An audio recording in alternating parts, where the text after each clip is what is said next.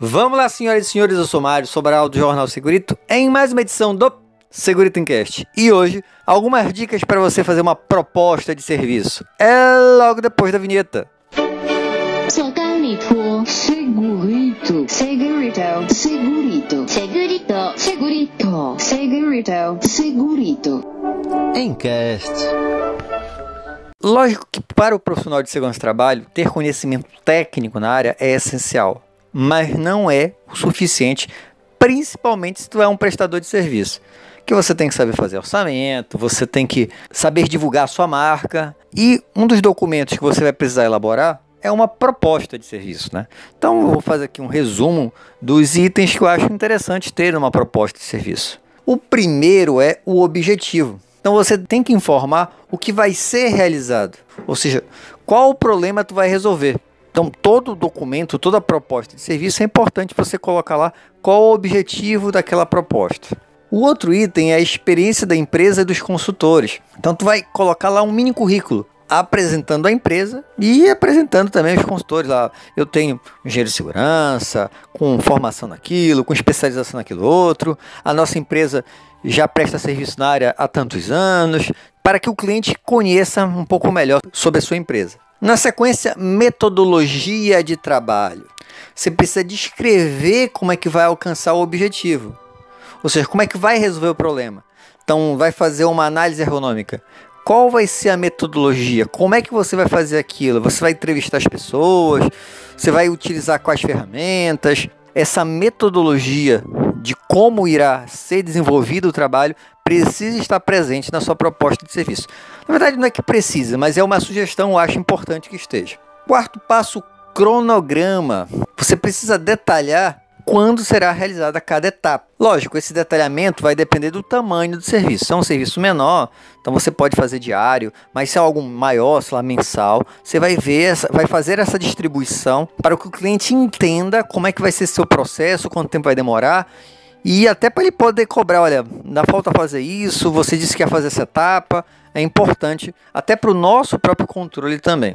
Depois eu tenho o valor da proposta. Acho que é um dos principais itens, uma das principais dúvidas dos profissionais de segurança do trabalho. E aí não tem bem uma receita de bolo, mas uma coisa que eu acho importantíssima em relação à proposta.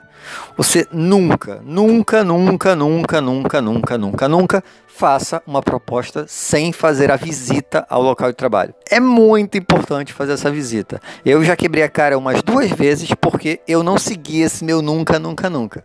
Então, por mais simples que seja o serviço, você precisa no local de trabalho para entender, para conseguir dimensionar o tempo que você vai gastar. Porque o principal é esse: quanto tempo você vai gastar para realizar aquela atividade. Com base nisso, aí você vai ter que somar, lógico, custo com transporte, nota fiscal. Eu lembro no meu primeiro serviço eu esqueci que existia nota fiscal e eu só coloquei o valor seco e depois eu tive que emitir uma nota fiscal avulsa que eu não tinha empresa e eu perdi uma grana. Então você tem que pensar em tudo isso para poder elaborar a sua proposta. Já que você vai receber, você tem que também definir as condições de pagamento. E aqui tem um problema, porque dependendo da empresa que você venha prestar o serviço, essas condições são diferenciadas.